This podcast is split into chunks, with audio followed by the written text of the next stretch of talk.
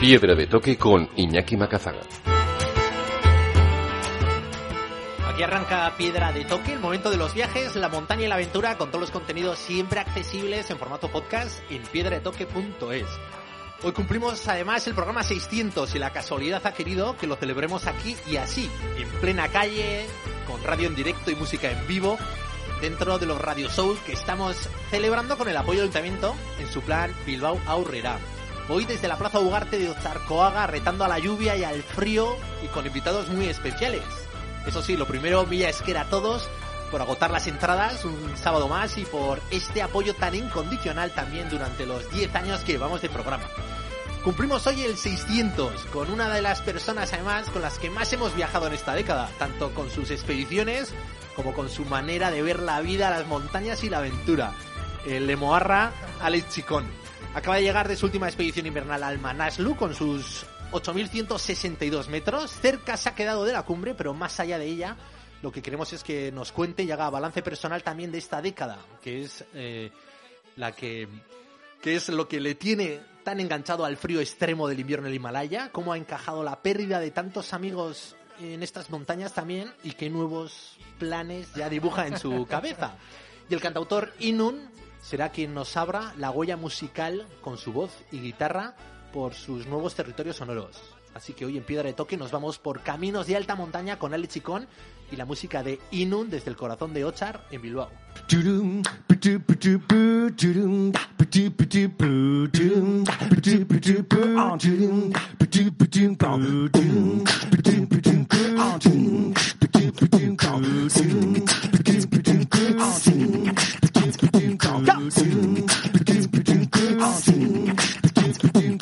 Otxarrera etorri gara, hori da geure papera, urbildu zareten hoi, mosurik beroena, musak jaitsi daitezela, olango momentuetan, sormenak eraman nazan, munduan zehar, bu, bu, bu, bu, bu, festan,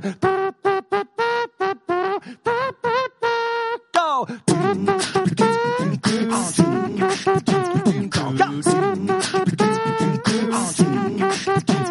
go. go.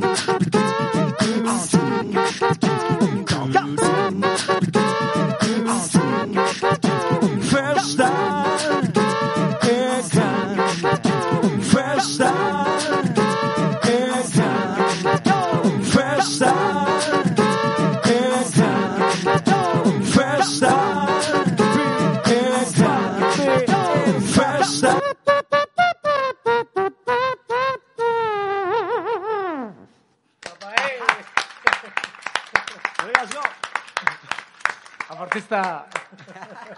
Bueno, pues qué mejor arranque, ¿no? Que con un poco de música y con música, con esta buena pedrada que ya se ve que tiene Inun y que nos va a ir eh, compartiendo. Y mira, y nos sale el sol, Iñaki. Y nos Encima sale el sol. que nos va a calentar. Que además es cierto que, que- que tengo que agradecer también al equipo técnico que ha estado toda la semana diciéndome, pero Iñaki, seguro que vamos a ir a Ozar, que seguro que al aire libre, pero... Y eso que tenemos un plan B muy chulo, eh, bajo techo, pero yo creo que, que merecía la pena estar aquí porque también le daba un toque épico, ¿no? Estar con Chicón, que viene del invierno en el Himalaya, no nos íbamos a ir corriendo a buscar refugio. Así que, Ale, Songi Torri, 10 días llevas en casa y ¿qué tal? ¿Tienes ya Qué ganas de...? Bueno, primero darte las gracias. Es un día también emotivo para nosotros, estos últimos 10 años.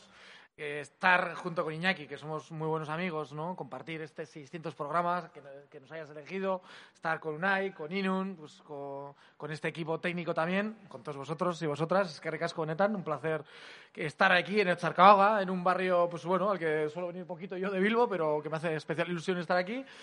Y sobre todo compartir este, este sábado por la mañana, recién llegados de Nepal, con muchísima ilusión, muchísima motivación, como, como podéis ver, y con ganas, con ganas de volver, con ganas de volver a Nepal. ¿Qué quieres que te diga?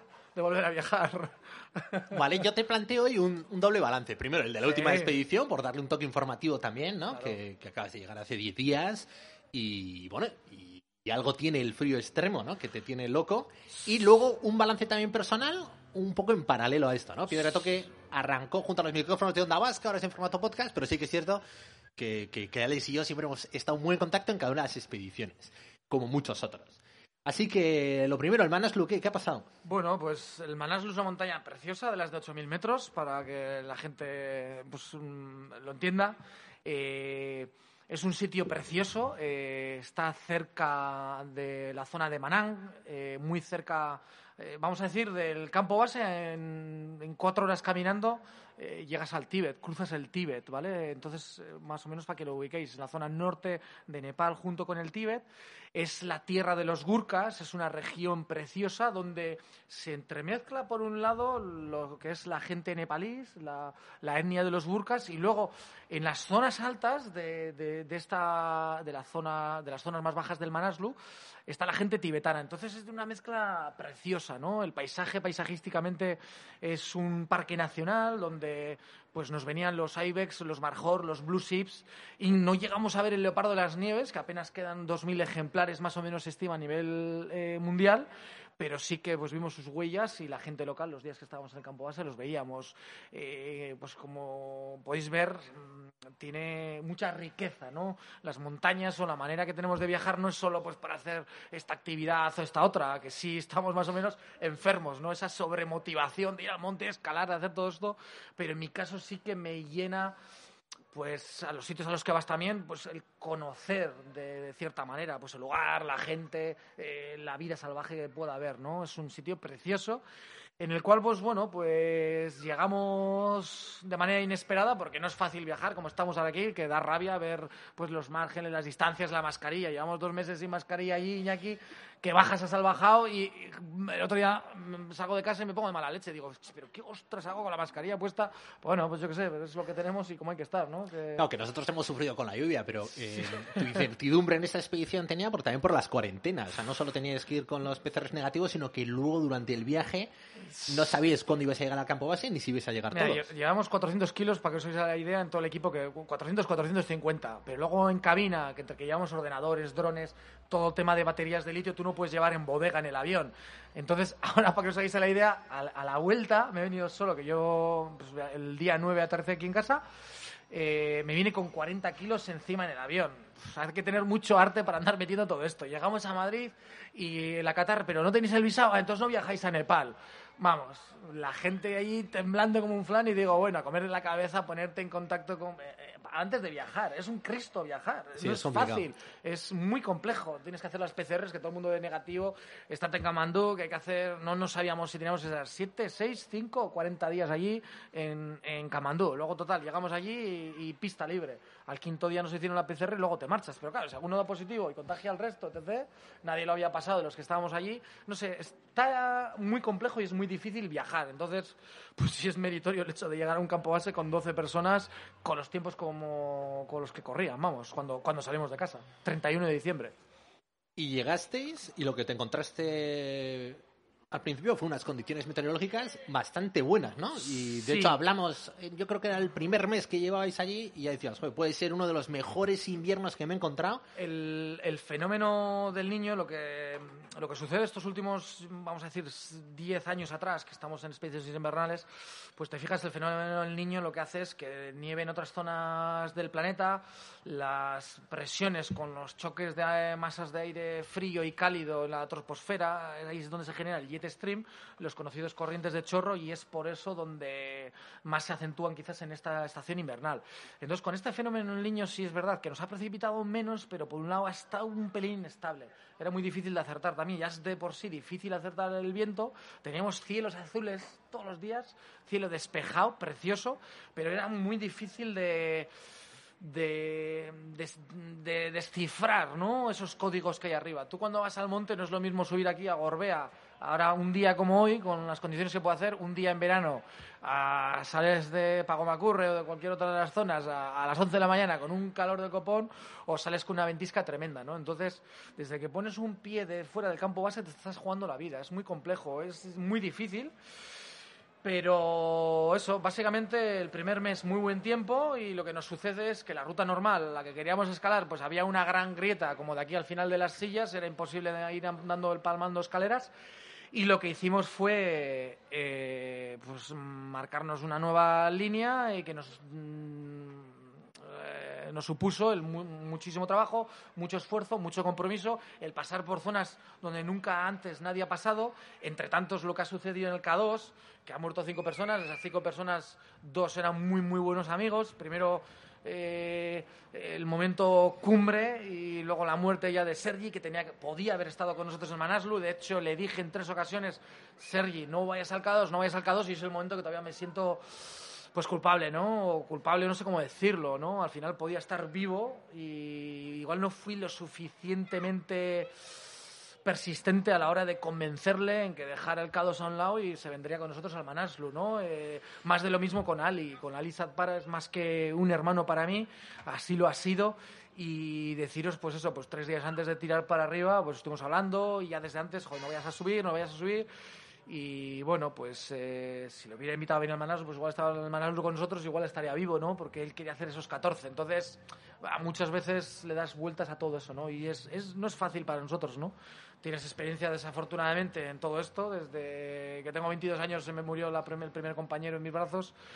Pero la muerte no es fácil para nadie, yo creo, ¿no? Está claro que todos nos vamos a morir, pero ha sido un invierno, que eso, que vas dándole vueltas a todo eso, tienes que ir venciendo tus miedos a la hora de, de escalar y progresar, ¿no? Entonces, eh, se nos ha hecho duro, ha sido muy cuesta arriba, pero bueno, si algo nos caracteriza es nuestra capacidad de sufrimiento y sobre todo psicológicamente. Eh, Unai me decía de Inun también aquí, ¿no? Que dice, "Bah, a Inun le da igual, ya se puede estar cayendo el mundo, eh, Unai, que Inun sigue igual, igual. Pues yo creo que en eso también somos un poco parecidos. Ahí sigue, pero sigue al sol, ¿eh? Eh, Alex, hablamos de muchos ingredientes, ¿no? Que, Sí. que la cabeza y el cuerpo tienen que ir a la par porque has citado muchas cosas. Se me está hablando de una Sí. grieta, luego de fallecimientos de gente cercana, del efecto del niño y los vientos. Sí. Hablo Eh, rápido para daros más información. Como no sé tampoco No, no, que está tiempo, muy bien, claro que no sí. sé cuánto tiempo tenemos tampoco. Pues eso estoy yo, para ir luego... Luego igual les, les vamos a volver locos, pero No, tranquilo. ya de por sí hablo bastante rápido, pero Pero vamos por partes. Sí. Eh, uno de los tramos, además, eh, más exigentes en este 8000, como en muchos otros, suelen ser los primeros campos, ¿no? Los primeros tramos, equipar los primeros tramos. En este caso, en el Menaslu, llegasteis hasta el campo 3, pero lo más duro, donde más riesgos asumíais de vida Sí. o muerte, eran en el 1 y 2, y Sí. con esta grieta, que no sé cuántos metros habrá aquí, pero puede haber, ¿qué? Sí, tendría- 50 metros. No, tenía unos 20 metros, pero sobre todo que iba a romper los seracs por donde tenías que cruzar y demás, entonces, pues no. Es una lotería, ¿no? Y es verdad que nos fuimos más a la derecha y pasas, como decía, transitas por zonas que nunca nadie ha transitado y bueno, pues estás debajo del, del Manaslu 2, pico norte. Y ves unas formaciones como, como champiñones, ¿no? Eh, eh, debajo de unos seracs. Es precioso, de verdad. No sé si alguien ha sido de la expedición, pero hay unas fotografías y unas instantáneas que eso, como te decía, tienes que ir, según vas avanzando, vas venciendo tus miedos, ¿no? Y sobre todo esa incertidumbre del no saber qué te vas a encontrar y nos marcamos una línea preciosa que no hace falta, no, hizo, no nos hace falta ninguna escalera. Eh, cuando pues ya de por sí el Manaslu, pues bueno, es una montaña por, por el efecto del cambio climático, como os decía, pues está un poquito todo cambiando muchísimo. Y ese, es, como dices, en- entre el campo 1 y el campo 2 es donde está todo ese compromiso, toda esa dificultad quizás, ¿no? Y, es una pena porque tras mucho esfuerzo, mucho compromiso y a base de arriesgar y esforzarnos muchísimo, acabas alcanzando ese campo 3 y una vez más, pues bueno, pues el, el día 19 que nos marcaron que iba a ser bueno, pues no fue bueno. eh, y yo ahí quizás cometí un error porque ese día 19 lo que hicimos fue, joder, estás ahí arriba, te dicen que es el día para llegar al campo 4, luego atacar cumbre y estás viendo que te están pegando 70-80 kilómetros por hora. Nos habían dicho que al día siguiente venía muy muy malo, que bajáramos por si no no sobrevives. El jet stream, esos, esos, esos fuertes vientos iban a llegar y nos metieron tanto miedo que al final, joder, pues ya con 39 años que tienes ya hemos arriesgado bastante y hay cuatro personas más a mi cargo. Entonces decides replegarte, ¿no? Sin pensar igual, eh, ostras, voy a dormir en ese campo 3 y veremos mañana, ¿no? Y quizás hubiéramos tenido alguna oportunidad porque el Jetstream, por la presión, se desplaza un poquito más a la zona del Tíbet y pasó un poquito de medio lado, vamos a decir, ¿no? Vale. Eh, la montaña os lo va poniendo complicado porque cada invierno es distinto, ¿no? Las formaciones, las grietas, los.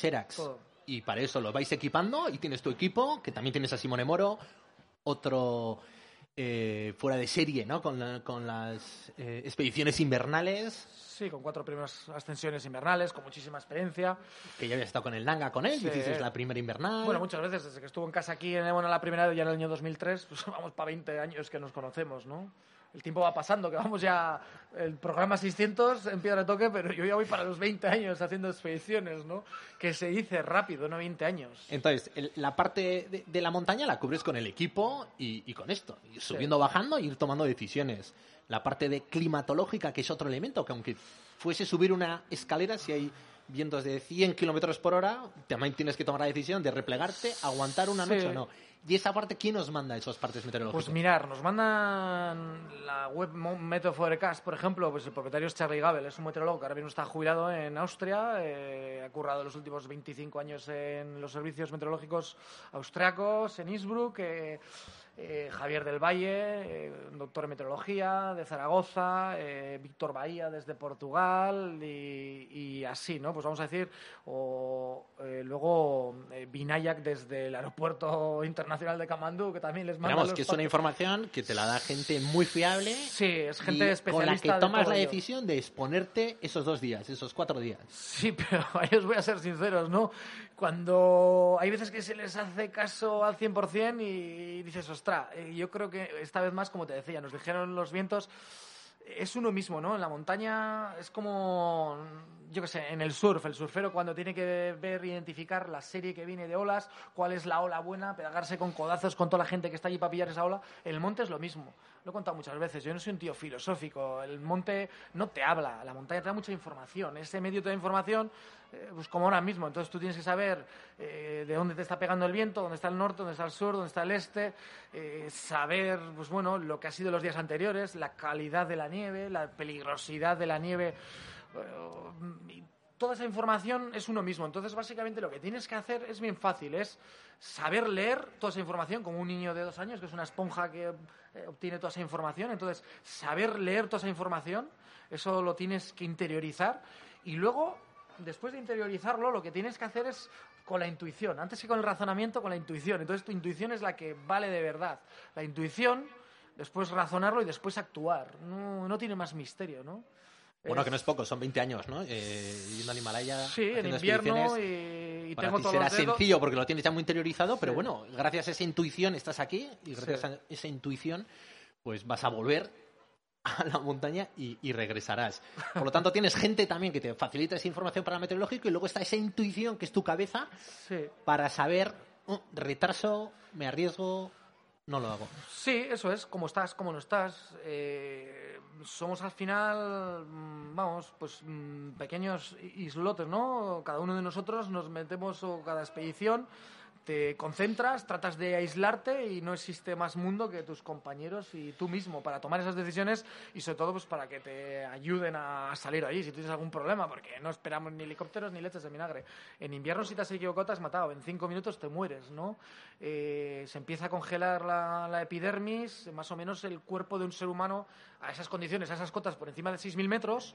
Lo que pasa no es que haya menos oxígeno, es la presión parcial. La presión parcial es menor, entonces se captan menos partículas de oxígeno, que ese oxígeno pasa a los alveolos de los, a los capilares de los alveolos y nuestro cuerpo ¿qué hace? Generar glóbulos rojos por esa insuficiencia de oxígeno en sangre. Entonces la sangre se nos espesa muchísimo, puedes sufrir trombos, eh, edemas cerebrales, edemas pulmonares.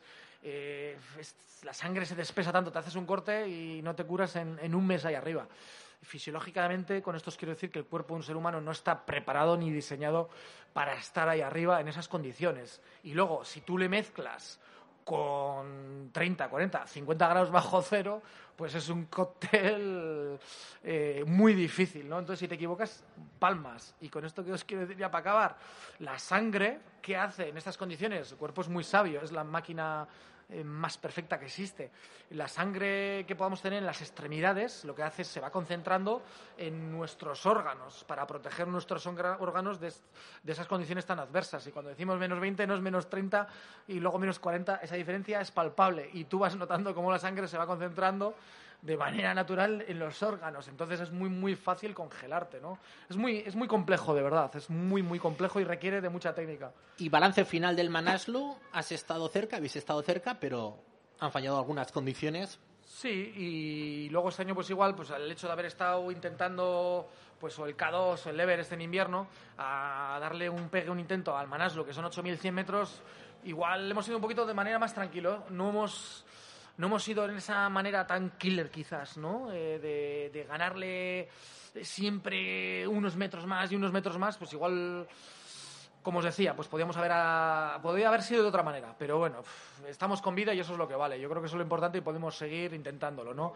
No creo que hay nada más importante que la vida de un ser humano, ¿no? Y no hay ninguna montaña que, que, nos, que me haya cegado hasta ahora. Soy el primero en darme la vuelta. Ahora ha sido muy triste estos últimos cuatro días en Kamandú. Hablaba con Dagua, hablaba con Nims, el nepalí que acabó los 14, 8 miles el año pasado, en ciento y pico días. Somos, tenemos mucha, muy buena relación con todos ellos.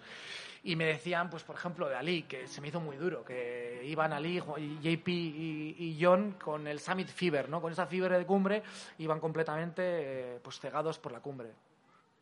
Y no cuando quieras. Ay. Joder, chicón, es que ahora que estás diciendo esto, nosotros queremos seguir disfrutando de ti, joder. Queremos que subas a los montes, que hagas, que disfrutes, pero que lo hagas pues con eso, con cierta prudencia, como ya sabes, sabemos que lo haces y, queremos seguir disfrutando contigo pues toda la vida.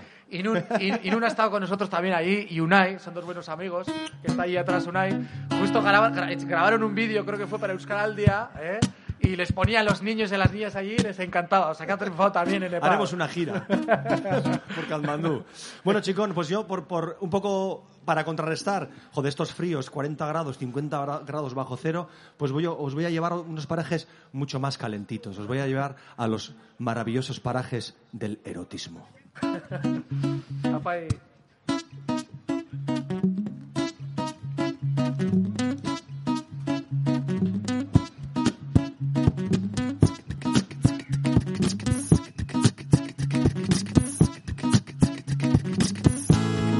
Chicón, antes me mirabas, yo utilizo un pedal, que es una grabadora. Entonces voy tocando, me voy grabando, voy quitando, voy jugando. Zure etxean ibiltzen naizenean Atzala burtzen zait Zainak lotzeko eskuak tinkatzeko Zangoak korapiatzeko Azken batean gorputzak josteko Guti ziurruna dauka Guti ziurruna dauka Go!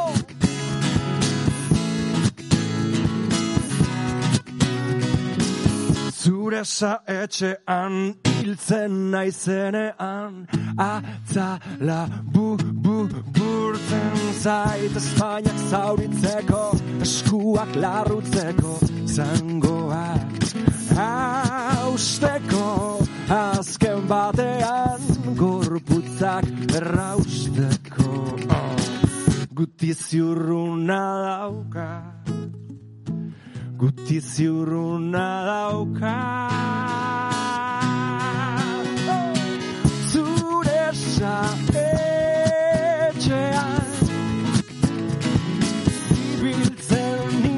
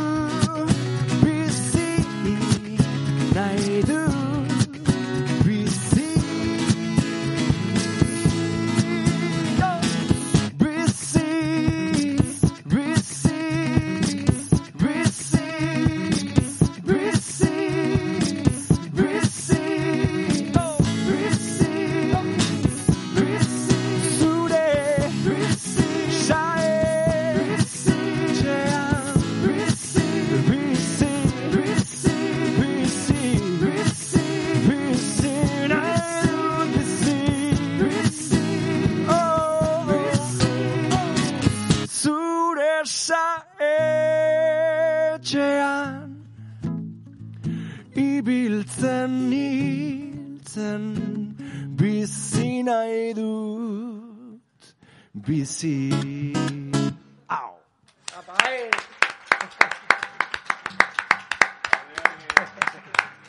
Zona. Muy bien, pues qué a gusto. Eh, os decía que con los ojos más o menos voy adivinando el frío, pero muchos estáis con las gafas de sol, o sea que lo vamos a tener Que difícil. no hace frío, joder. Cuando vea que ¿eh? alguien cae. Bueno, Alex, hemos hablado del Manaslu, pero vemos que hay muchos, o sea que no dejas de abrir eh, posibilidades de preguntarte por miles de pequeños detalles, ¿no? Que pasan en cada una de estas expediciones. Balance de estos, no dos décadas, pero sí la última, por lo menos con los invernales. Eh, Tiene, tiene peligro esa pregunta, ¿eh? Si ya me enrollo, imaginar lo que Sí, pero bueno, contar aquí hombre, 10 años esto atrás. es lo que nos gusta jugar, ¿no? O sea que a mí hay una expedición que me que yo creo que además vivimos de manera especial en Piedra de Toque, además que a mí me encantó es cuando cogiste las hachas, eh, una furgoneta y fuiste a recoger a tus compañeros de expedición por Europa y luego te ibas a Escardú eh, con, para ir al G1, al que luego fuiste por primera vez en invierno Sí. y que fuiste pues dos- haciendo exhibiciones de hacha y recogiendo a 2011. tus compañeros de expedición con una furgo. Sí, bueno, hemos viajado. em, Una de las mejor, de las mejores maneras para viajar, pues evidentemente la bicicleta me gusta muchísimo. Lo que pasa es que me parece un poquito lento quizás para las kilometradas igual que hay. Y Para tampoco los no- 40 kilos también, ¿no? Bueno, para tanto tiempo que, para, el poco tiempo que tenemos también, pues requiere demasiado tiempo. Entonces, una manera de viajar quizás más cercana es en vehículo, con el coche. Hemos viajado estos últimos años atrás, pues nos hemos ido hasta Gambia, hemos vuelto por Sudáfrica, eh, por Asia. En Asia he estado en más de 50 ocasiones, que se dice rápido, en, en Sudamérica, Norteamérica. Bueno, el año y- pasado hicisteis Antártida y luego Everest, ¿no? Sí, eso es, también. El año pasado estuvimos primero por Chile, pasamos por la... Bueno, nos fuimos a las Islas Malvinas, nada más y nada menos, que tenía muchísimas ganas de ir, y estuvimos en las Malvinas y desde ahí pues cruzamos hasta la península antártica, unos sitios en estos últimos años mm, o de las que he viajado, para mí me resulta el más hermoso, el más salvaje, el más intacto quizás por la presencia del ser humano.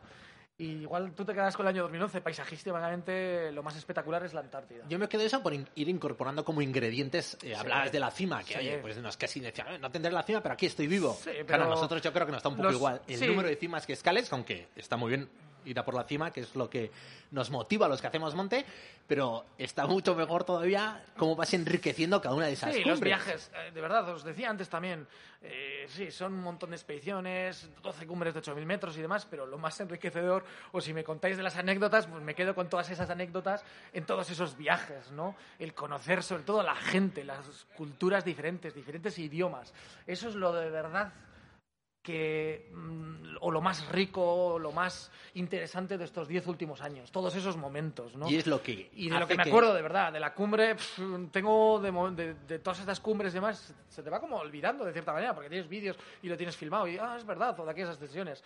Pero de esos momentos en los cuales vas viajando, se te ha pinchado el coche, eh, o llevas tres días allí en la, en la frontera que no te dejan entrar los indios, ¿no? Con, eh, con Pakistán, eh, entrando a la India y no te dejan entrar y tres días allí desde, desde eh, Lahore hasta, hasta la frontera y vuelve a dar la vuelta y vuelve a entrar y cuando estás puteado, ¿no? Que te viene un agente aduanero y te ofrece la posibilidad de darle 500 dólares y te deja entrar y bueno, todo ese, todo ese juego que hay a la hora de viajar y en este tipo de de vamos de viaje que llevas haciendo no porque igual viajas de una manera mm, vamos a decir que no vas con tu mochila con una bicicleta o vas con un todoterreno. Como ahora mismo tenemos tengo un todoterreno desde el año pasado en Camandú que vamos me he tirado cuatro días a, a ver cómo leches traigo ese todoterreno aquí con la que nos está cayendo que vale una pasta es de un concesionario y tenemos un marrón de la hostia montado no entonces ese tipo de cosas no sé de cierta manera es lo que hacen enriquecedor a mi vida no porque sería siempre así sencilla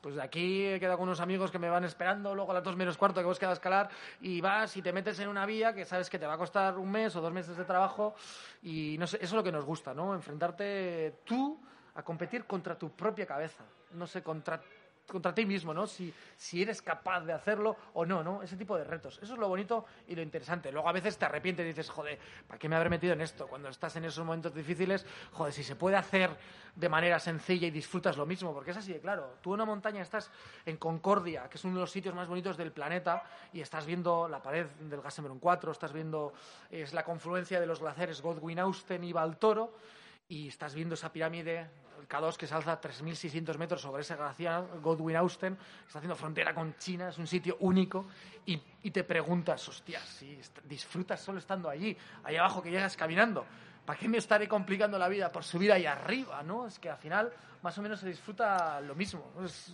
yo os lo tengo que decir. Son 12 cumbres de 8.000 metros, un montón de expediciones de 7.000, 6.000 metros, muchas cumbres, muchas ascensiones y eh, disfrutas lo mismo aquí haciendo actividad en el Pirineo que allí, ¿no? Por eso yo todo eso que oigo a la gente que es como una droga o, a- o que somos adictos a las montañas de 8.000 metros, yo creo que no es correcto del todo. Yo creo que lo correcto sería que sí que te enganchas ese modo de vida, ¿no? Sí. O sea, a- cuando uno dibuja en un cuaderno lo que le gustaría hacer en un viaje, lo hace, vuelve, pues, y puede volver a dibujar otro plan y vuelve a hacerlo. Porque hay otro ingrediente que podríamos incorporar, que es tu capacidad también para conseguir esa financiación, ¿no? Sí, pero por eso. No solo por cómo la Ahora mismo, disfrutas. por ejemplo, con esto del coronavirus se han, perdido mucho puesto- se han perdido muchos puestos de trabajo, están las cosas muy difíciles. Sí. Pero bueno, con esta incertidumbre lle- llevamos viviendo nosotros 20 años.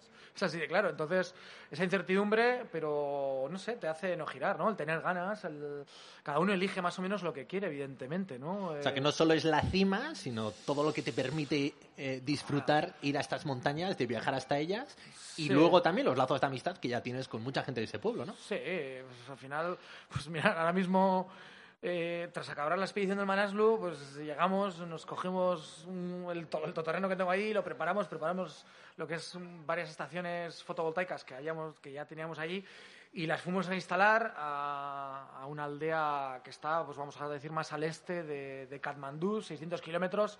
Según bajas del Manaslu, pues estábamos ahí cinco o seis amigos. Al final eh, bajó la gente más o menos cansada y, me vio solo en el todoterreno, conduciendo 14 horas, porteando la estación meteorológica. Me junté allí con Migma de la Fundación SOS Himalaya.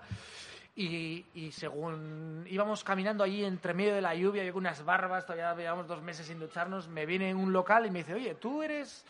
eh, allí el apellido mío es Chicón y me dicen Chicken, ¿no? Siempre yo les dejo que me vacilen y, me hace gracia. ¿Tú, I- eh, are you Alex Chicken? Y yo, yeah, yes. I heard that you, that you were there in, in Manaslu, ¿no? Había escuchado que has estado por el Manaslu. ¿Y qué haces aquí, no? Incluso la gente te reconoce en una zona que al año entran 500 turistas, nada más y nada menos. En Nepal un año bueno entran como un millón de turistas y en esta zona, que es eh, una zona mm, de las más bonitas de Nepal, Claro, un trekking como puede ser el del Everest entran 120.000 turistas en esta zona del Makalu, que está el río Tamur, es un sitio precioso, ves los monos, eh, primero hay selva, después hay bosques, pues dices, joder, con lo hermoso que es esto, y claro, como no está, como no hay turismo o quizás no es tan conocido, eh, 500 turistas, ¿no? Y me pasó esa anécdota que me, que me hizo gracia, digo, joder, ¿dónde hostias habrá visto este que estamos nosotros por aquí? Y me decía que lo que va de año, bueno, desde que empezó esto la pandemia, no habían visto ningún blanco por allí, ¿no? Entonces me dice, "Jo, entonces es bien fácil, ¿no? Me dice, blanco y en botella, tendrás que ser tú, que has estado por ahí. Pero bueno, es, es, es bonito, ¿no? Esta zona del Macalu, para acabar de deciroslo, es una pena porque ahí cocinan, eh, mezclando diferentes cereales, que eso requiere de tiempo eh, en, sus huertos que tienen ahí, en sus terrazas. Después, eh, eso hay que, bueno, aparte de cultivarlo, como os decía, etc, etc, se pasan mucho tiempo bebiendo tomba, la, la tomba. Y el 70% de los hombres en este valle, vamos a decir que está, vamos decir, alcoholizado, ¿no? Es increíble. Y una vez más, la mujer es la que lleva todo el peso y todo el trabajo en esta zona tan hermosa donde está operando la Fundación SOS Himalaya y están haciendo un verdadero trabajo y es por el motivo por el cual nos desplazamos allí, ¿no? Y mirad si ha sido hermoso, como os decía, lo más bonito no ha sido las escaladas, aquellos días o esas imágenes que igual habéis podido ver en la expedición, lo más bonito de esta expedición ha sido el volver desde el año 2004, que no había estado en la zona del Macalu, hemos estado cercano a, a lo que es el valle como tal, y el año 2004 viajamos allí y estaba Iñaki Ochoa de Auza, estaba Ricardo Valencia. Buah, tenía los sentimientos, el hecho de ir solo, vienes del Manastru, estás un poquito como nostálgico, y buah, qué hermoso fue. Eh, ostras, llegamos hasta, mm, hasta una aldea que se llama eh, Nun, de Nun más abajo, y eh, hace 16 años se llegaba allí caminando. Ahora en unas pistas inhumanas allí, iba asustado el todoterreno, mm, le meto un montón de kilómetros, pero por esas pistas la verdad que no tengo mucha experiencia. Y, y vas, como decía, vas nostálgico, vas recordando todos aquellos momentos. Y, joder, en aquella terraza recuerdo aquel instante junto con Ricardo, con Iván, en Sidua, con, con Iñaki. Y ostras, y 16 años después, primero Ricardo en el año 2007, 13 de mayo, año 2008 y una semana más tarde Iñaki. Entonces, por eso el tiempo va pasando, tus amigos se van quedando por el camino, pero tú vuelves a viajar y con la gente con la que viajaste 20 años antes, es curioso, en el año 2004 plena, por decirlo de una manera, guerra civil en, en Nepal, ¿no? Con los maoístas. Incluso una de las imágenes más impactantes que he visto en mi vida ha sido allí, que vi a un tío colgado allí, era alcalde o uno de los jefes del pueblo. Y, y bueno, pues como estaban en guerras así de claro, pues allí cada uno de nosotros nos tuvimos que pagar, nos quitaron una cámara y ver a un tío colgado en una plaza, pues bueno, pues son, son estampas o imágenes que no se te borran de la mente de- con una manera tan clara, ¿no? Como se te puede borrar una cumbre. Por eso os decía que de lo más hermoso, enriquecedor de este viaje ha sido eso, ¿no? Pues el, el viajar, estar allí, con qué poquito haces feliz a la gente, con qué poquito somos felices también y, y- y creo que aquí en casa, en Euskal Herria en general, eh, la zona donde más me muevo, pues de decir que veo la gente cercana que vamos quizás a buscar la felicidad en un camino pues eh, equívoco, ¿no? Creo que vamos buscando la felicidad de una manera extraña quizás, ¿no? Cuando viajas un poco, quizás abres la mente o, o piensas y sientes de una manera diferente, ¿no? Bueno, y esto es lo que buscamos también, ¿no? Con Piedra de Toque, que no todos podemos viajar tanto, o, o ni podemos, ni queremos, ni, ni tenemos la posibilidad, pero sí que, y lo hemos comprobado a lo largo de todo este año, ¿no? Que desde casa hemos encontrado muchas cosas que con las que nos hemos reencontrado. No sé si los podcasts, la música de Inun, eh, los buenos libros, pero bueno, muchísimas cosas, ¿no? Y cada uno ha encontrado sus trucos y que está claro que podemos que podemos vivir de otra manera Por supuesto, con, y que más nos vale, ¿no? Porque si no, con un buen libro, con, con- este programa aquí en directo, espero que estéis disfrutando como estamos nosotros también. Oye, Alex, y puede ser que ese sea eh, eh, igual la clave, ¿no? De que por suerte o por desgracia, sobre todo, ¿no? Eh, tantos amigos eh, ya no estén contigo, con los que hayas podido, por suerte, disfrutar con ellos en la montaña, pero la desgracia de que ellos, pues, se han quedado donde más felices eran. Eh, es que a ti no te obsesionan las cimas, que a ti es todo esto que nos estás describiendo con tanta pasión, es un elemento que casi está a la altura de la cima, lo que te hace que luego te puedas echar atrás con, Con mucha más- más soltura y decidir lo que te van llegando los partes de estos locos Sí. de- meteorológicos que tú digas, bueno, muy bien, pero que está muy bien la cima, pero que yo que Para estoy empezar, feliz siempre mucha gente me pregunta, oye, el momento de darte la vuelta es difícil, no sé qué, es muy fácil, porque sabes que si tiras te puedes matar y tienes muchas posibilidades de que no volver o de congelarte, entonces es que eso es más sencillo. Por eso os decía que eh, si estás cegado, yo creo que no soy un tío, vamos a decir, que tiene grandes egos o grandes aspiraciones más que vivir y disfrutar. Entonces, quizás eso me caracterice y eso hace que, que hoy estemos aquí. Eh, si no, pues en otras tantas veces me hubiera cegado con la cumbre y en 20 años pues no estaría aquí, evidentemente, ¿no? Porque como te decía antes, desde que pones un pie fuera de un campo base, pues te la estás jugando. Pero es verdad que que bueno, pues el componente suerte también está ahí. Luego, por otro lado, hay que tener en cuenta que el 92% de los accidentes que suceden, accidentes mortales que suceden en montaña, son por errores nuestros. Entonces yo creo que tengo una capacidad de absorción, como decía antes, una capacidad de preparación de los planes, una planificación, una estrategia logística que haces que minimizas todos esos riesgos externos a ti, ¿no? Que te caiga una avalancha, que te caiga una grieta, claro, te has caído la grieta, pero joder, si no vas encordado, no vas con el compañero adecuado, luego no puedes salir de la grieta. Entonces, yo creo que influye todo eso, pero sí es verdad que como no soy un tío con grandes aspiraciones más que a disfrutar y que me apasiona mucho el viajar, pues bueno, pues si no ha sido ahora, a ver si dentro de un mes soy capaz y armamos una expedición y nos volvemos a ir, o si no el año que viene o, el siguiente, ¿no?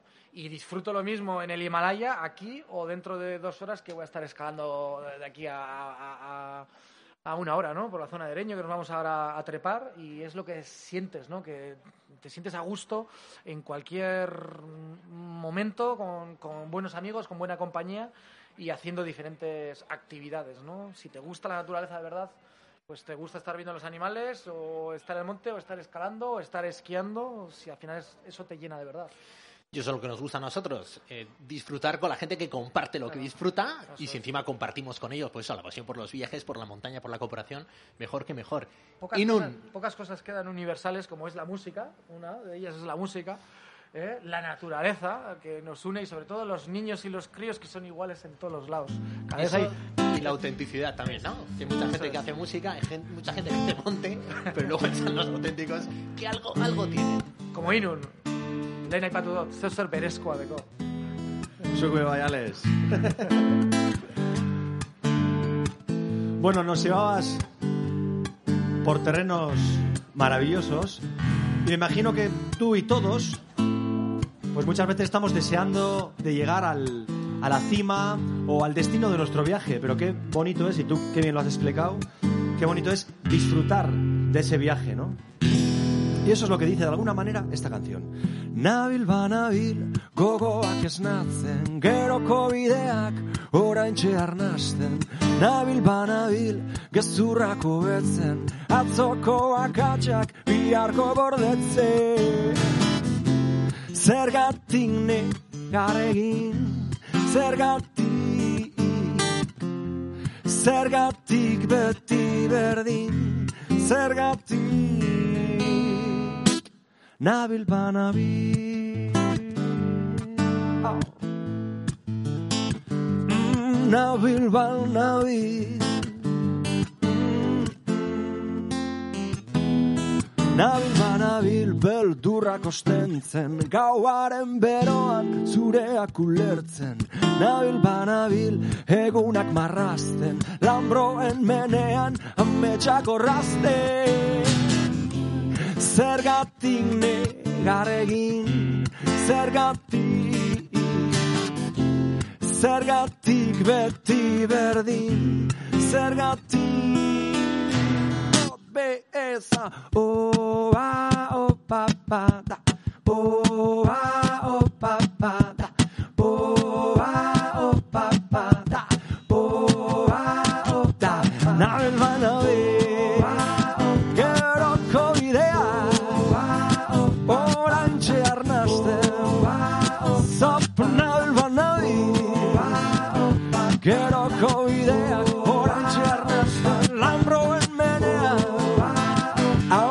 Aumetxak orrasten Zop Chicos, nahi duzu entzun nire trompeta maravillosoa? Bai.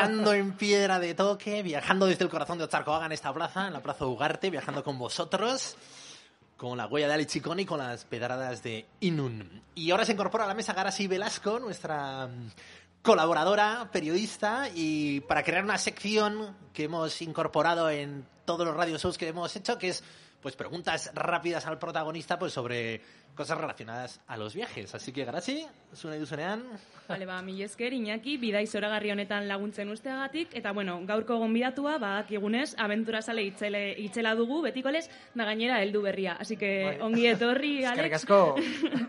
Beno, gustu handia da zurekin pizka bat mintzatzea, eta baita ere inun eh, gora zuek. Eta bueno, e, flash motako galdetegia egingo dugu. Orduan nik gai bat emango dizut, eta zuk Hau erantzun bat. da, ez da erraza, eh? Holan bat bateko erantzuna. Ja, hori bai, Aber hori da- bateko erantzuna dire, zen. eta motzak, saiatuko gara. Bai. Hori ba, e, gai bat emango dizut eta zuk aukeratuko duzu erantzun bat da zergaitik Vale. esango diguzu, vale? Vale. Bueno, e, aipatu duzu dagoeneko, baino esan duzu ez dela saia erabakia hartzea, itzultzeko erabakia hartzea, baina hoian gazteagoa zinenean edo ez dakit nolabait zailagoa izango Ba, ba. igual que mentxuagoa ginen, edo nolabait esateko dinosu hor ordeko zu krin hori, de gogo hori, ez, gogo tontorra heltzeko, baina kontuatuten zara, urteak pasala, ezke tontorra, tontorra, tontor baten pasatzen dugu, agian, adibidez ama dablan egon ginen amaika, amabos minutu tope, pumorin amaika minutu, garo, grabatzen dugu, kamera jartzen dugu, eta badakit horregatik zenbait denbora egoten garen, edo aparte behan kanpalekutik kontrolatzen dute, horregatik dinotzut, momentu hori gitzienekoa da. Zezke gainontzeko euneko alaro eta emeretzi koma bederatzearen denpora, pf, benetan hori da benetako saria, nola Bai, hori da, eta tontorra, ba, bueno, pastelaren ginda, baina pastela ja da jandozu, ez? Mhm. Bale, eta esan duzu, bueno, bihar itzuliko sinatekela Nepalera, baina datarik badeko zu edo... Ez, ez deko tatari bueltatzeko, baina, bueno, da nolabait esateko modu bat, ez? Ikusten dozu u, e, urtea zelan datorren, ikusten dozu Nepal, ba, zelan dagoen, ba, dinotzuet Nepalen ez dagoela industria askorik, bai dagozela errek asko, oiana, dagoz erreserba natural asko, errekurso natural asko, eta batez be bizi dire turismotik, orduen turismo eza horrek eragin zuzena deko, ez, beraiengan. Orduen, ba, bueno, baskutzo ba botateko orain egin dugun bezala, ez? Ikusten dugu hain kolpatuta dagoela herrialde hau, asko maite dugun herrialde hau, ba, Pakistan bat bezala, eta beste hainbat herrialde bezala, eta, bueno, ba, eskutzo ba botateko, ba, ba prest, ez? Eta ja, gure e, gogo hori azetuteko baita ere, ez? Udaberri honetan, ba, udaberri honetan, edo, edo udaran, edo udazkenean, ez? Momentuz bai ditugu bi bidaia aurretik, bata izango dela ekainean Sierra Leonara, ekainean erdi partean uste dut, eta gero ustaian Pakistanera itzuli, Onien. itzuliko garela, bai. Bidaia beti ditugu ba, ba- barruan. Eta lehen inakik aipatu dauen bezala ze, nik neuk bidaiatuten dut, ba, besten bidaiak baita ere, ez? Liburu on batekin, irratzaio on bategaz baita ere, ez? Mhm, Hori Bai. galdetuko Bai. zut orain aurrerago. Vale, vale, zilduko nazordu. Baina aukeratuko bazenuke, bueno, e, mendik hurbil Bai. eskalatzeko lekuren bat, E, mugarra.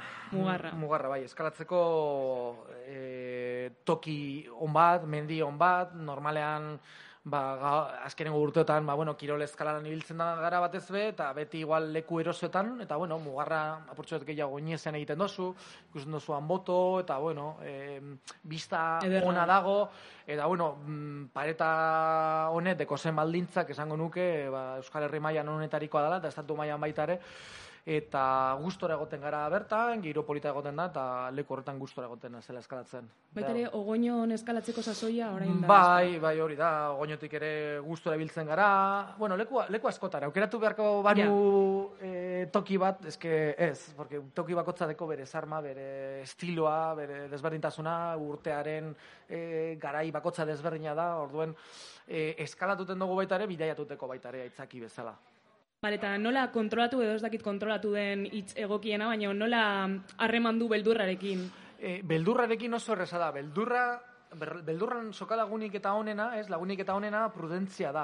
Orduan hori jakin da, e, beldurra da mekanismo bat naturala gorputzarena, gure burmuinarena, orduen zeuk, zeuk gai izan biozu beldur hori ez e, em, jateko guztiz, ez? Beldur hori azkenean inbiar dozune da aurre egin, aurre egin eta beldur hori e, txarra izin leike, edo txarra baino negatiboa izin leike, e, beldur hori panikoa bihurtuten bada. Orduan, zure beldurra mekanismo natural hori kontrolau behar dozu, eta ekidin behozu hori, ez? Beldur hori panikoa bihurtuz, eta aurre egin, ez? Zure beldurrari aurre egin, ba, bueno, era naturalean, ez? E, guk nolabait zelan egiten dugu hori, e, era naturala batean. Ba, estres dun, maksimo dun, momentu horietan, ez? Batzutan, aurkituten garela, espedizio batean zehar, m- estres du maksimo, mo, estres, eh, eh, estreseko momentu horiek, zelan kudatuten dozuz, aldez aurretik bizi behar izan dozuz, eta bestalde batetik baita ere, eh, entorno eta egoera natural horretan zelan aurre egin, ba, lehen, lehen esan duten bezala, ez? Aurre ikusi behar dozuz geusek, ez? Azkenin informazio asko dekozu, eta informazio guzti hori eh, aldez aurretik pentsatu behar dozu. Ba, orain dugu hau de hau, baina karo, aldez aurretik denbora guztien pentsatu, pentsatuz gatoz, pentsatuz gatoz, horreala, bide gurutze baten aurrean zago zenen, ezkerra zuzen edo eskumatara joan beharrean, edo hartu beharrean, nien sustra, ba ez, ba buelta hartu behar dut. Ha, hori zelan egiten dozu, bat bateko erantzun bat, ba aldez aurretik aurre ikustean dozu, edo aurre ikusten zaiatuten zara dana, ez? Horregaitik momentu hartze, momentu horiek errazak iziten direz. Porque de repente heltzen zara, eta orain, ai, zer egiten dugu orain, ez? Aldez aurretik pentsatu, hausnartuten joan behar zara. Karo, eta beldurra ezberdin du intuizio, intuiziotik. Hori da, eta, eta beldurra zergaitik da, beldurra benetan arrisku asko dagoelako, edo zeu ezauzelako motibauta egun horretan, edo apurtxo bete eskastxuago zoazelako fizikoki, orduan beldur horri aurre egiteko badagoz esan dut zuten bezala zen mekanismo asko, baina erreza da, benetan, beldurra mm, beldur hori sentidutea baita ere engantze apur bateko, porque sabes jolasten arrisku horrekin ere, bai, bai, esan lehi apurtxo eta adrenalitikoa dala alpinismoa momentu batzutan, edo momentu askotan zagozelean hor eskalatzen, eta eta mm, ez, ez, ez du, ez du, eh, engantzatzen dula, baizik eta faltan hartzen dozu, ez baduzu bizitzen hori, ez? Bada, ba, bueno, nolabaiteko, ba, zeran ezan, ez? E, harreman bat oso estua dena naturarekiko eta eta sokalagunekaz baita ere bizitzen dozuna eta ederra da, momentu horiek ere ederrak izaten direz. Bale, ba, suposatzen dut baita ere zerpekin eh, egin duzula bidaia noiz bait, edo bai, beti, eta bai. zein da beraiekin harremana edo... Harreman osona dekogu, de hecho, bitu, e, botakotzu eta adibide bat, e, aurten goiko kanpaleku baten ginela, e, aurreko lehenengoz izan zen kalden, e, kalden e, solokumuko e, baiarako ba, xerpa etniakoa da, eta kaldenek ezausten al, eskabroia. Azkenengo bi urteetan, eh, sujez nagoela hemen lanean, eta gustora eta eskalatzen, e, galtzen dut nire seme bakarran e, urte betetzea.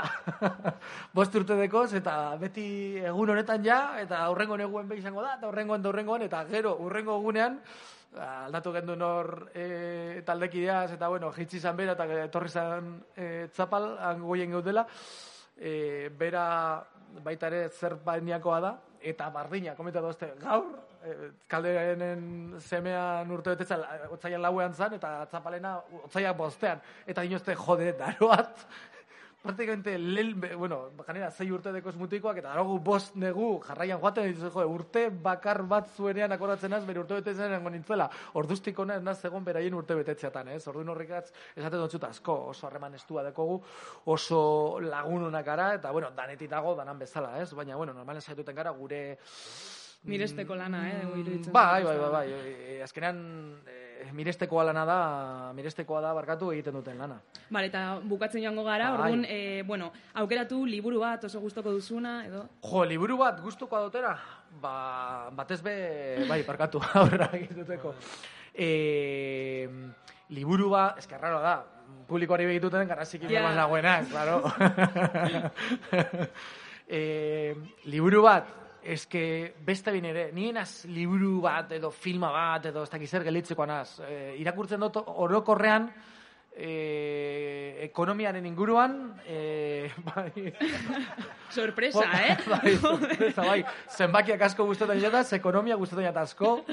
Eh, de hecho, bueno, bitu, eh, eh, azkenengoko liburu bat irakurri dutena da ekonomista amerikar batena, Keynes, la teoria Keynesiana, que igual bat amateri sorprendituko ze, baina azkenengo liburu ekonomiana Keynesena irakurri dut, eh, gero eh, irakurtzen dut baita ere, tarteka igual politika inguruan zezer eh, holan gane ganegetik, eta batez ere mendia, naturaz, eta bidaiaz eta aventura inguruan, ez?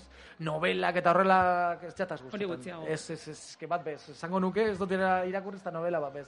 Ez jata- ez jataz gustatzen. Bai. Bale, eta bada bukatuko dugu, eske, eskerrik asko bioi. Eskerrik asko. Eskerrik asko. Es que Casco Garasi era una sección eh, que, que era tipo pregunta metralleta, pero, pero bueno, Alex. Conmigo es imposible, Está joder, si, bien, si ya lo sabes el peligro que tengo, joder. Hemos descubierto que, bueno, que te apasiona la economía, que eso está muy bien. ¿Quién iba a decir que leo de Keynes, no? Es interesante, ¿no? Muy Eh, interesante, muy interesante. Además, te puede ser muy útil, ¿no? Ahí con... Hay que mirar el pasado para construir el futuro, ¿no? Entonces es uno de los mm, de las cosas que me apasionan, entonces miro mucho atrás al pasado para construir el futuro o sobre todo para darte cuenta cómo se pensaba antaño y cómo eran capaces con tan poco para hacer tanto, ¿no? Y hoy día con tanto avance de la tecnología, con tanto esto, cómo, cómo es increíble que haya tantos problemas, ¿no? Es lo que lo que no deja de sorprenderme, ¿no? O cómo eh, según Keynes, ¿no? Pues la jornada laboral, ¿no? Hoy día debería ser mucho menor, cómo se sigue trabajando 40, 35 horas. Algo había ahí, Alex. Algo había ahí que te engancha. Oye, yo te he golpeado en el brazo eh, señalándole a Unai porque tienes Sí. dos libros, ¿no? Mundo Bat Mochilan. Sí. Estos con la editorial SUA. Eh, uno con Unai Ormaechea, que Sí, está, que está presente ahí, al fondo, sí, eso con es. ilustraciones de César Yaguno, y otro que es La montaña desnuda, sobre tu expedición invernal a Aldanga, que salió también este año, y que los tengo yo aquí, pero que en la editorial SUA se pueden encontrar. Y de ahí mi golpe. Sí. Y hablabas de que te gusta ver el pasado para mirar el futuro. Último tramo, ahora sí que os veo ya con las miradas Eh, ya que se nota el frío, lo noto yo que estoy aquí. Eh, Alex, ¿qué, qué, Pero qué- ellos están, ellos están al sol, nosotros Ya, estamos ya, están al sombra. sol, pero el suelo es, es frío también. Y los pies se notan. ¿Qué? ¿Qué? ¿Qué futuro qué? El futuro, pues... ¿Volverás al Manaslu? Eh, ¿Volverás al Everest? Mm, Sí, haciendo montaña sí, me gustaría seguir haciendo montaña evidentemente, pero donde más a gusto me siento últimamente, pues vamos a decir que es ayudando a los demás, ¿no? Pues como decía, ahora lo más enriquecedor del Manaslu ha sido pues el montar esas dos estaciones fotovoltaicas de un kilovatio cada una en una zona que no tiene acceso a la electricidad. Eh, volvemos, como decía antes, eh, le decía a Grassi que vamos a Pakistán y, y a Sierra Leona y estamos en- hemos rodado la primera parte de un docu que estamos preparando con la productora 601 y va en, en base, pues eso, a la a que en zonas como puede ser en Sierra Leona, en un hospital y en una escuela que no tienen acceso a la electricidad, pues vamos a ir a, a montarles diferentes estaciones fotovoltaicas y también a Pakistán. En este libro o la peli que, salió también el año pasado, ¿no? La montaña desnuda tras cinco años de esa extensión y sobre todo ahora con el fallecimiento de Ali Zapara, pues bueno, pues mm, nos vemos en deuda, ¿no? Yo estaré en una deuda perpetua con la sociedad, por tanto, si podría tener acceso a un sueldo mínimo, que no a mí no me falta nada para ser feliz, eh, como decía, el dinero no nos hace felices, dedicaría pues toda mi energía y el tiempo a ayudar a los demás, ¿no? Y por otro lado, pues porque ha fallecido también ahora Ali y ya estamos con la idea en la cabeza, pues bueno, pues volveremos a Pakistán a montar una estación fotovoltaica en la escuela de que, que tiene la fundación de Reinhold Messner en, en, en, en Ser, justo bajo las faldas del Nanga Parbat, este, esta montaña que, bueno, pues no es que haya cambiado nuestra vida, porque no ha cambiado nuestra vida, cada montaña, cada expedición, pues te va haciendo un poquito más conocedor o más enriquecedor o, o más consciente del por qué estás aquí. Y esos son un poquito los, los, los próximos planes o no proyectos porque espero que podamos llevarlos a cabo, ¿no? Siempre y cuando pues la pandemia y toda esta situación nos lo permite.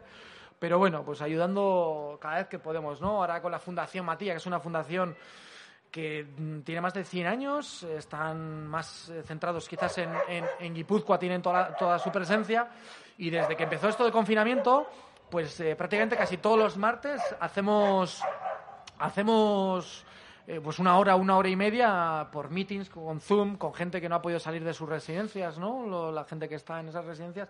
Y la verdad que hemos hecho un vínculo y hemos hecho una relación y, como te decía, ancianos, ¿no? sí, con, la, con residencias, con gente mayor, que siempre de estos últimos años atrás he tratado de hacer pues una cosita, vamos a decir, al mes o alguna salida, alguna conferencia pues con niños o diferentes asociaciones y ya llevaba dos años ahí pues queriendo hacer cosas con los mayores y surgió la oportunidad y andamos así, pues dedicándole tiempo a, a este tipo de cositas, ¿no? Al final, si siempre estaríamos en el monte y escalando y escalando, pues nadie nada cambiaría, ¿no? Siempre estarías igual y haciendo siempre lo mismo y esto pues te da un aliciente y haces feliz a la gente y no hay nada más que me guste que hacer feliz a la gente. Bueno, pues yo creo que hoy nos lo has hecho. Eh, voy a adelantar el, el cierre. La idea es, eh, pues es viajar y disfrutar y, a veces hay que saber también echar el, el freno. eh, también por el frío, que parece que es una- un recurso de broma, pero que yo creo que, que, que igual ha podido estar ya bien por hoy, Millasker, Alex Millasker Ay, Inu. Sí que me voy a despedir, como me despido siempre en los programas, que a mí me sirve ya como cierre para el podcast y, y puede que sigamos con alguna canción más de, de, de Inun o no, en función de, de afine o no la, la trompeta. En en función de si están un poquito más animados, que parece que me cago en la leche. Bueno, pero bueno, bueno, bastante están aquí, están en la plaza. Que eh, sí, pero vamos, vamos a animarle un poquito más a Inun, ¿eh? Cago en la leche. a nosotros no nos pega tanto el viento, pero yo creo que ellos sí. Así que, Milla Esquer, de nuevo una gozada. Gracias a todos por venir. Mañana el podcast en piedradetoque.es y en los canales habituales como Spotify, iBox, iTunes. El siguiente Radio Show no será el siguiente sábado, sino el 3 de abril en la Plaza Recalde, con una mujer maravillosa como es Lolita Chávez, guatemalteca, líder maya, y la música de Bittersweet. Entradas también se podrán reservar desde mañana en la web. Sed muy felices. Agur. Apai, agur, eskerrik asko, eskerrik asko, apa zue. Apa Inun. A James Seyroy, James Seyroy, bueno, gran escritor, le preguntaron a ver cómo se inspiraba él. Y él decía que cada vez que salía a la calle, cada vez que, que salía él, andaba como un perro sabueso. Que andaba todo el rato buscando y buscando. Y yo te veo igual a ti, Alex. Te veo con ese disfrute, te veo disfrutando del momento. Y de alguna manera, esta canción habla de eso. Txikon, hau da zuretzako, bihot bihotzez. Eta zuhori, eskerrik asko. Bila eta bila nabil Nun zer aurkituko Mugak bere horretan daude Zuk noiz apurtuko oh! Bira eta bira nabil Zoroen pareko Aize berrien bila Ni neu izateko. Oh, Aize berrien Bila ni neu izateko. Bida jakasten dira Hame txiki baten Hametzaren bidetik Inor ez da galtzen oh, oh, oh, oh. Lehen galdera egin dute, ia zure liburu favoritoa zein dan, eta, jode, babitu, nik esan dut bitu, ba, nik aspaldien irakurri doan libururik ederrena edo ederrenetariko bat, mundu bat motxilan izan da. Unai Ormatxeak, eta bueno, bien artean, ez da, baina apur bat hemen, eh, Unai, Unai, hemen Unai. el, nolabait, eh, idazle zera, bueno, ba, Unai Ormatxea, liburu eta dokumental zoragarria, beraz, Unai hemen zauzela, musu handi bat zuri bai. Naizen apur honetan, mundu bat naizela, orainaren alzoan, ah, inoiz ez bezala. So! Irakana azuz, zerotik asteko, bizipenen alboan, barriro ikasteko, ubun bizi, penen, alboan barriro ikasteko, otzako, bidaiak hasten dira, ame txiki baten, ametzaren bidetik, inor ez da gauzen, bila eta bila nabil, nun zer aurkituko, inoiz ez da berandu, bizitza aldatzeko.